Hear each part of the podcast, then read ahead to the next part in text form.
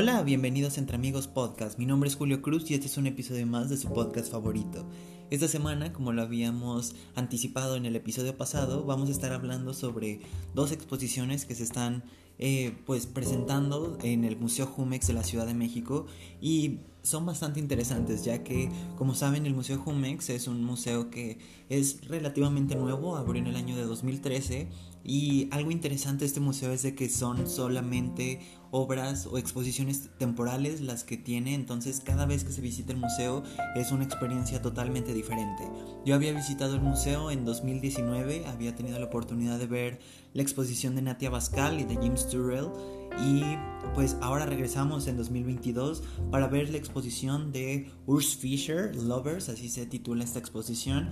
y también de Rodrigo Hernández, un artista mexicano que tiene una pequeña intervención en el sótano del museo. Y pues bueno, como tal, la exposición principal que se está eh, presentando es Urs Fischer Lovers. Urs, Fischer es uno de los artistas eh, contemporáneos más importantes eh, del, pues del momento, se podría decir, junto con lo que vendría siendo Jeff Koons. Entonces, el tener una exposición de un artista vivo tan importante como lo es Urs Fischer es obviamente una oportunidad que no se puede dejar de pasar. Entonces, pues espero que les guste. Esta es la primera vez que vamos a hablar sobre una exposición y sobre un museo, entonces estoy muy emocionado. Síganos en esto que es Entre Amigos Podcast. Comenzamos.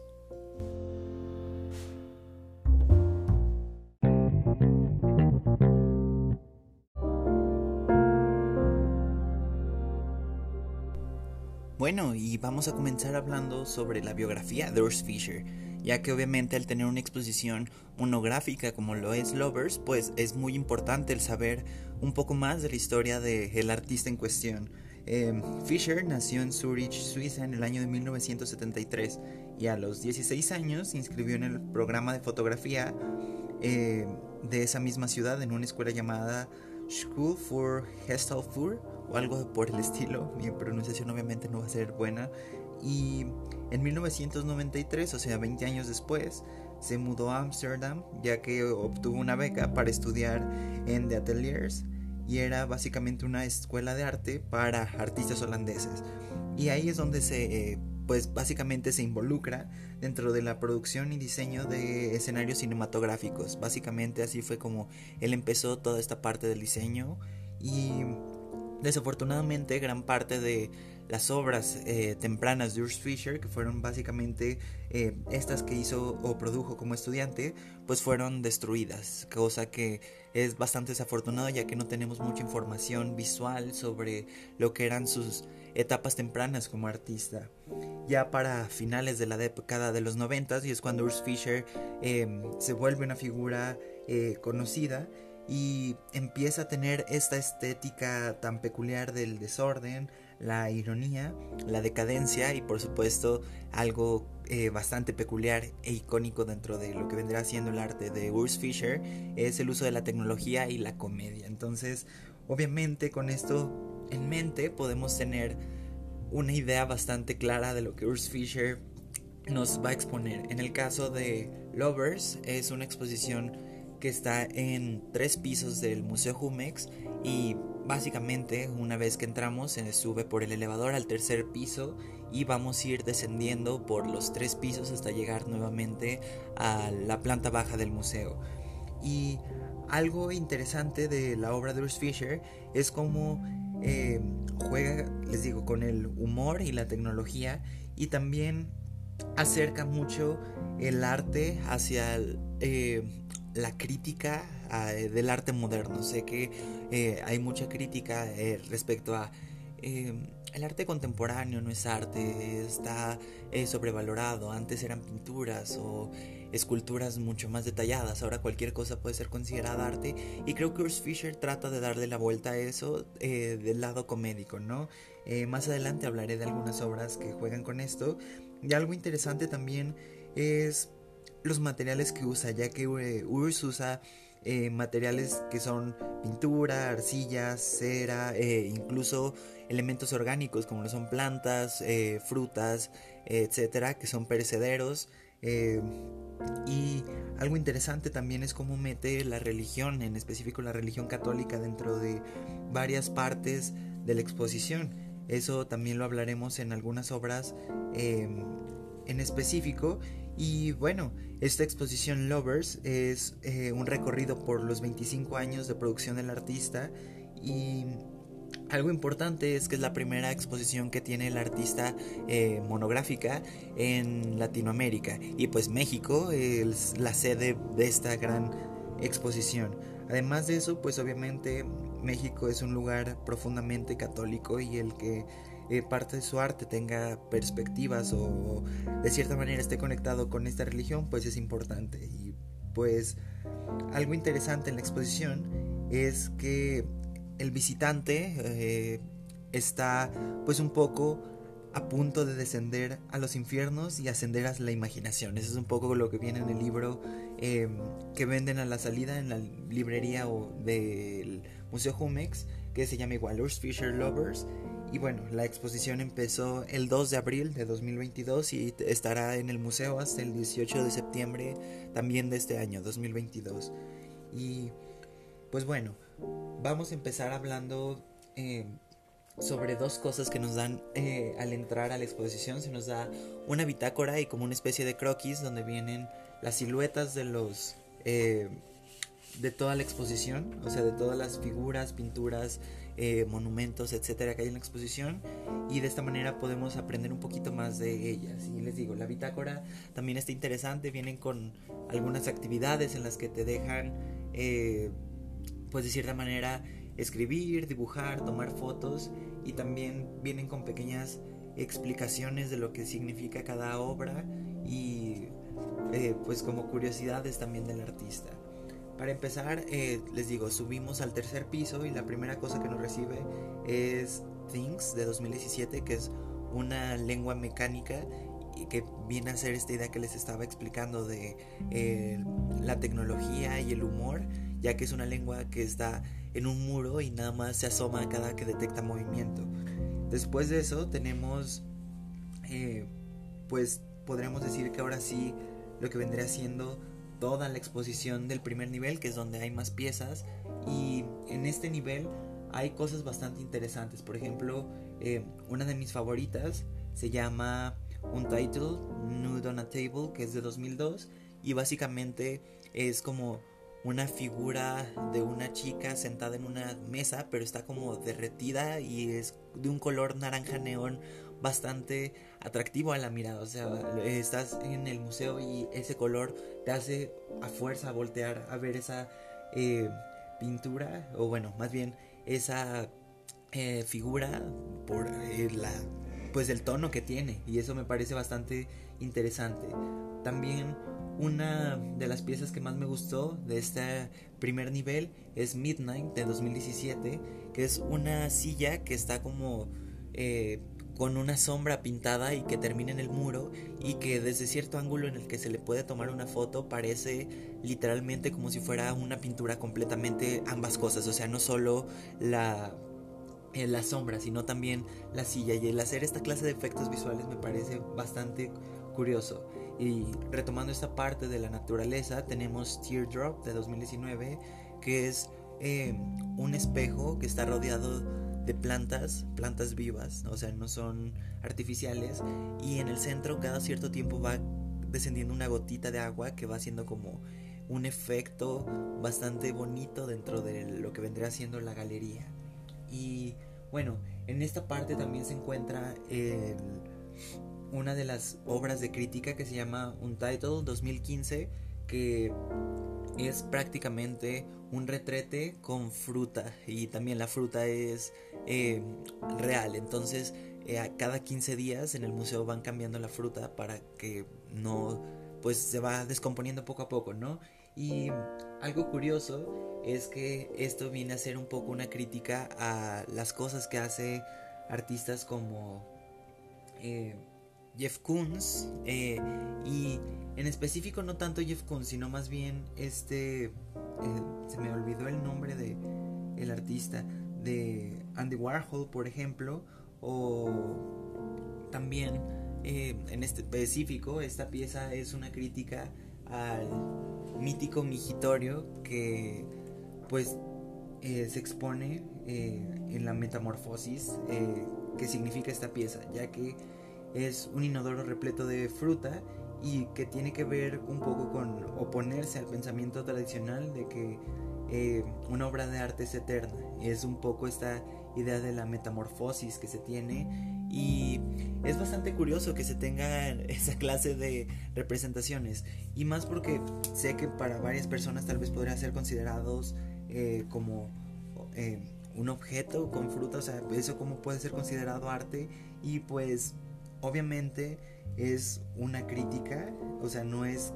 que tal, que como tal sea eh, algo que podamos decir, no, no es una obra de arte. Y Urs Fischer no lo está haciendo como obra de arte, sino como crítica, sino que definitivamente sí es una obra de arte. A mí, sinceramente, sí me gustó y más porque se abre la crítica, el hablar de, decir, no se parece al migitorio de Duchamp, que de hecho ese es el, ese es el nombre que se me estaba yendo, eh, Duchamp. Em, de el migitorio de Duchamp, que ha sido icónico y que eh, mucha gente ha dicho de, bueno, estos son eh, obras ready-made, que son las criticadas principalmente de esta corriente artística de contemporánea, y creo que de cierta manera eh, juega bastante bien con ese concepto y el hacer esa crítica con humor, ¿no? De, decir, ok, si él hizo un migitorio, yo voy a poner un retrete, pero no solo eso, le voy a poner eh, objetos perecederos como lo son fruta y entonces eh, le da este efecto cómico, pero a la vez también de representar la metamorfosis, el ciclo de la vida, de decir, pues todo tiene inicio y todo tiene fin y pues hacer esta clase de debates en una obra que a simple vista es sencilla me parece algo eh, bastante importante. Y bueno, también una de las cosas más relevantes de esta parte es el Untitled de 2009, que es un piano morado nuevamente jugando como con un color neón, pero que se encuentra totalmente torcido, como encogido. Y algo curioso es que de verdad los detalles que tiene esta pieza son increíbles, o sea, de verdad Em, tiene las cuerdas del piano, los pedales, se ve, es literalmente como si un piano lo eh, agarraran como una bola de papel y después lo volvieran a desarrugar. O sea, me parece una de las piezas más eh, instagramiables de cierta manera del museo. Obviamente mucha gente va a ir a tomarse fotos a esto porque eh, después de la exposición de Jeff Koons que estuvo hace algunos años en el museo, creo que esta es la siguiente que tiene más oportunidades de tener esto. Después ya bajamos al segundo nivel y aquí tenemos una de las eh, obras mucho más grandes. En realidad en este nivel solo hay ocho obras, pero una en específico abarca toda la sala y estoy hablando de Melody de 2019. Melody básicamente es una habitación repleta de em, gotitas de lluvia que son fabricadas en yeso y lo interesante es que cada gotita fue hecha con un molde único, ya que viendo la obra podremos decir, bueno, hizo un molde y lo único que hizo fue cambiarle el color eh, a cada cada vez que lo usaba y no, cada gotita es completamente diferente porque estuvo usando moldes eh, únicos para cada una. Y el efecto que se hace de la lluvia es algo de verdad bellísimo y como tal no puedes cruzar a través de ellas porque obviamente si las mueves podrían caerse o chocar las unas con las otras y romperse, pero si das como una vuelta en U alrededor de ellas y ver la progresión de colores que tiene Melody es algo bellísimo. La eh, forma en la que fue montada también eh, fue una eh, cosa ultra minuciosa en la que Urs Fisher estuvo dando instrucciones de qué tan bajo, qué tan alto tenía que estar cada gotita y obviamente esa clase de efectos es algo bastante relevante.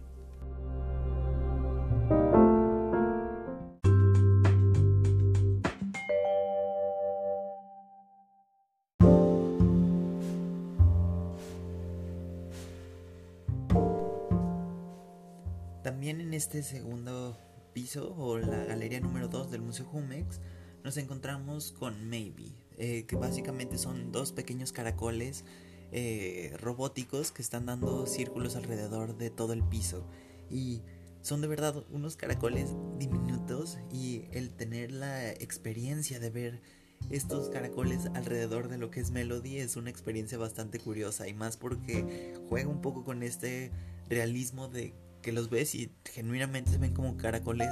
eh, reales y choca un poco el contraste, ¿no? O sea, por la parte de arriba estás viendo todas estas gotitas de, eh, de agua caer y puede que incluso pases sin fijarte en que estaban estos dos caracoles y cuando te fijas es como, ah, qué curioso que hacen ahí, ¿no? Y pues también al final de esta, eh, de esta parte del museo tenemos una obra que se llama Keep It Going, It's a Private Thing, que básicamente es como una cola de perro que se va moviendo, pero conforme nos acercamos va cambiando la perspectiva hasta que vemos que solo es una cola animatrónica, o sea, vemos la caja donde está la batería y el mecanismo, y es nuevamente este juego de ver cómo algo que podría ser normal o natural en realidad es algo tecnológico falso. Es bastante interesante esto. Y bueno, llegamos a la última parte de Lovers de Urs que vendría siendo la galería número uno. Eh, como parte principal dentro de esta eh, dentro de esta galería tenemos Things de 2017 que básicamente es un rinoceronte gigante que básicamente es eh, pues un rinoceronte de color plateado más o menos que tiene bastantes cosas incrustadas a su cuerpo y básicamente eh, algo interesante de esta obra es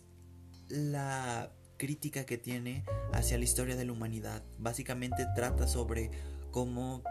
como humanidad hemos ido arrasando con todo y también funciona un poco como una crítica al capitalismo y al consumismo y eso me parece bastante eh, curioso, ¿no? Es como todos estos elementos eh, del existencialismo, el legado,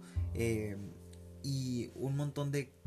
crítica hacia lo que como humanidad somos y sinceramente eh, es una de las piezas más interesantes, o sea, tiene eh, mesas, sillas, también tiene como cosas tecnológicas, tiene un retrete, eh, tiene un blog y un montón de cosas que obviamente no tienen coherencia la una con la otra y menos porque es un rinoceronte que tiene todo esto, ¿no? Y obviamente el tamaño que tiene es un tamaño monumental, es una pieza gigante y el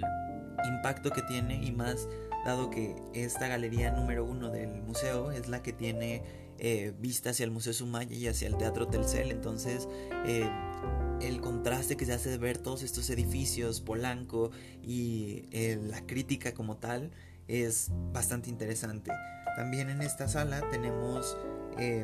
dos piezas que son ultra importantes dentro de el trabajo de Urs Fischer, que son las velas. prácticamente Urs Fischer trabaja con velas y ha hecho eh, una infinidad de velas increíbles. Eh, en 2011 tuvo una exposición, me parece que en Venecia, eh, de puras velas. Y lo genial es de que hace velas tamaño real y a cuando se empieza eh, o cuando se inauguran las exposiciones son encendidas y progresivamente conforme va pasando el tiempo se van eh, pues derritiendo eh, y funciona también como esta analogía de la metamorfosis y de cómo la vida va pues acabándose, ¿no? Cómo todo se va consumiendo. En este caso tenemos dos piezas de cera que una vendría siendo Kembra y Spencer y la segunda se llama Eugenio y Estela. Y ambas son como una versión que Urs Fischer realiza em, de manera contemporánea a eh, la piedad de Miguel Ángel y eso me parece em, increíble porque o sea eh, las ven en especial eh, Eugenio y Estela y decimos sí es prácticamente la misma pieza solo que obviamente con un tratamiento diferente y algo interesante es de que ambas tratan sobre el amor, sobre cómo uno se deja caer sobre la otra persona y de eso trata Lovers, ¿no? La exposición como tal de el amor, de esta necesidad de eh, pertenencia y pues también algo interesante es que en esa sala también tenemos eh, una parte importante también del trabajo de Urs Fischer que tiene que ver con los objetos e imágenes. Tenemos una imagen pues un poco antigua eh, de Frankenstein, de la película original, y sobrepuesto tiene como em, una especie de martillos, o bueno, no martillos, más bien como de tornillos. Y estas son piezas que Urs Fischer hace que se llama Problem Paintings, pinturas problemáticas, y viene a ser un poco como em, jugar con el trabajo que ha hecho em, Andy Warhol y también un poco eh, Salvador Dalí. Y es obviamente tomar algo digital, como lo es la imagen, y a la vez sobreponerlo con eh, lo que vendría siendo ya el trabajo eh, que vendría siendo, se me olvidó la palabra, analógico. Entonces tenemos lo digital que vendría siendo la imagen alterada por computadora y después lo analógico que vendría siendo la serigrafía hecha a mano. Y esto de las problem paintings, pues en el museo también en, el, en la galería 3 se encuentran eh, dos y en esta galería se encuentra eh, esta eh, que en específico siento que es bastante interesante. Y ya en la parte del patio del museo tenemos la pieza llamada Daikisi Leita que me pareció interesante es como una pareja que está discutiendo y sobre ellos están como pequeñas fragmentos de lo que eran ellos en otros momentos de su relación. Entonces eh, me pareció bastante interesante y también está otra pieza llamada eh, Invisible Mother, que básicamente es una fuente en la que está un cadáver recostado sobre una silla y la fuente, básicamente el chorro de agua, lo está atravesando. Entonces es como esta eh, muerte o este esqueleto sufriendo. Entonces me parece pues un mensaje bastante eh, interesante y más teniendo atrás a una de las figuras de cera, o sea, se ven eh, las dos figuras eh, desde perspectivas y me parece un detalle interesante. Y bueno, la exposición se llama Lovers y el nombre viene justo de la pieza que está en el patio del museo que básicamente es una pieza monumental gigantesca que no necesitan entrar al museo para verla, está literalmente a un costado del Museo Sumaya y del Teatro Telcel, está ahí expuesta para que todo mundo pueda hacerse selfies. Y básicamente la pieza se llama Lovers Number 2 y parecen como dos piezas de como de plastilina que están sosteniéndose una sobre la otra y tiene que ver con esta relación o con esta metáfora de lo que es el amor. Es eh, el apoyar y el soportar a otra ente o a otra persona como pareja. Y lo interesante de esta pieza es, para empezar, que es un poco pues arte abstracto y la pieza de arriba, o sea, la parte de abajo es como de color eh, gris eh, y la parte de arriba es dorada. De hecho, es de oro esa parte. Y la parte de arriba tiene un diseño en el que obviamente no es eh, recto, no es, eh, no es que sea una pieza normal, sino que es literalmente como si dos bolas de plastilina las estiras y las pegas, o sea, no, no es una pieza que como tal sea orgánica eh, en sí, entonces el que la pieza como tal refleje eso y no solo eso, o sea, está hecha literalmente para tomarse selfies y más porque la zona se amerita, o sea, el Museo Jumex es un museo que la eh, la misma fachada te invita a tomarte fotos, al igual que el museo de enfrente, el Museo Sumaya, por supuesto que es un atractor de selfies. Y Lovers Number 2 es también lo mismo, fue eh, creada por Urs Fischer en específico para esta exposición con ese fin. Y pues bueno, como les digo, esta exposición de Urs Fischer va a estar en el museo hasta el 18 de septiembre, pero la pieza Lovers se va a encontrar durante todo el año desde la instalación. Entonces la pieza Lovers Number 2 que está fuera del museo va a estar hasta el 2 de abril de 2022. Entonces pues eso está bastante interesante. En caso de que quieran ir al museo ya después, pues de todas formas van a, poder tener la oportunidad de ver un trabajo de Bruce Fisher como lo es el Lovers Number 2, que pues de cierta manera es la pieza principal de esta exposición y es algo que curiosamente está fuera del museo, no necesitan verlo. Y pues obviamente las figuras de cera, eh, conforme van pasando la exposición, se van agotando.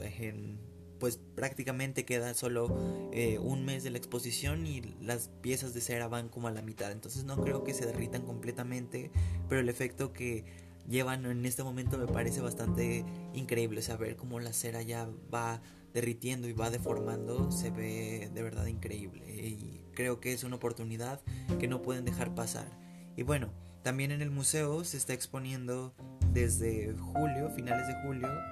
eh, una exposición en el sótano que se llama Rodrigo Hernández el Espejo. Entonces vamos a un pequeño corte antes de hablar de esta exposición